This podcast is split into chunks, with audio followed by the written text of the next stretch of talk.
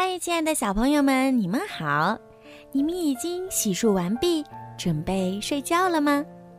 那么千万不要错过今天的儿童睡前精选故事哦！今天小鱼姐姐又有好听的故事要讲给你们听啦。语言不是用来伤人的。你知道英语里只需要二十六个字母就可以组成成千上万个词汇吗？有些词特别短，Hi, No, Bye, Yes. Don't forget, Dog. 有些词特别长，Think magic，Mississippi，Abra Cadabra 有些词则挺滑稽，Wiggly Jiggly, Cock-a-doodle-doo. 语言。可以帮你说出很多重要的事，例如“我爱你”，“谢谢你帮我”，“不客气”。有时候你会喊得很大声，“准备好了吗？我过来了。”有时候你会轻声细语，“嘘”。有时候你的话听上去很有趣，“咚咚咚”。谁在那儿？有时候你还会唱出来，啦啦啦啦啦。语言是属于你自己的，你可以选择说什么话，以及怎么说。你的话能帮助人，也能伤害人。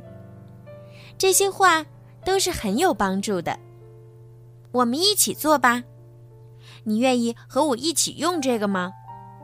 很高兴我们是朋友，我们可以轮流用。这些话会伤害别人，你不能和我们一起玩儿。你的衣服真难看，你真笨，走开。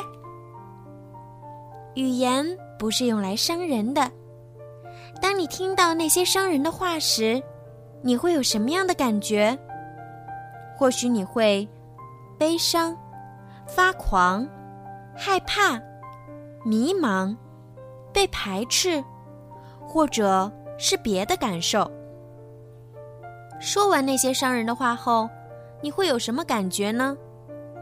或许你会心怀歉意，希望自己从来没有说过那些话。如果你说了一些伤人的话，也可以做些弥补，像这样说。对不起，我不应该说那些话的。我不是故意的。你也可以直接说“对不起”，这三个字能帮你大忙。当你听到那些伤人的话时，你能做些什么？你可以说：“语言不是用来伤人的，请不要再说这样的话了。”你可以告诉大人：“他嘲笑我，你能帮我吗？”你说的话非常重要，如果能在开口说话前想一下，你就能合理的使用那些话语。只需要二十六个字母就可以组成成千上万个词汇，所以你有很多的选择。你可以对自己和别人说：“语言不是用来伤人的。”每个人都应该记住。好了，孩子们。今天的故事就讲到这儿了，在今天故事的最后呀，小鱼姐姐要祝每一个小朋友今天晚上都可以做一个好梦。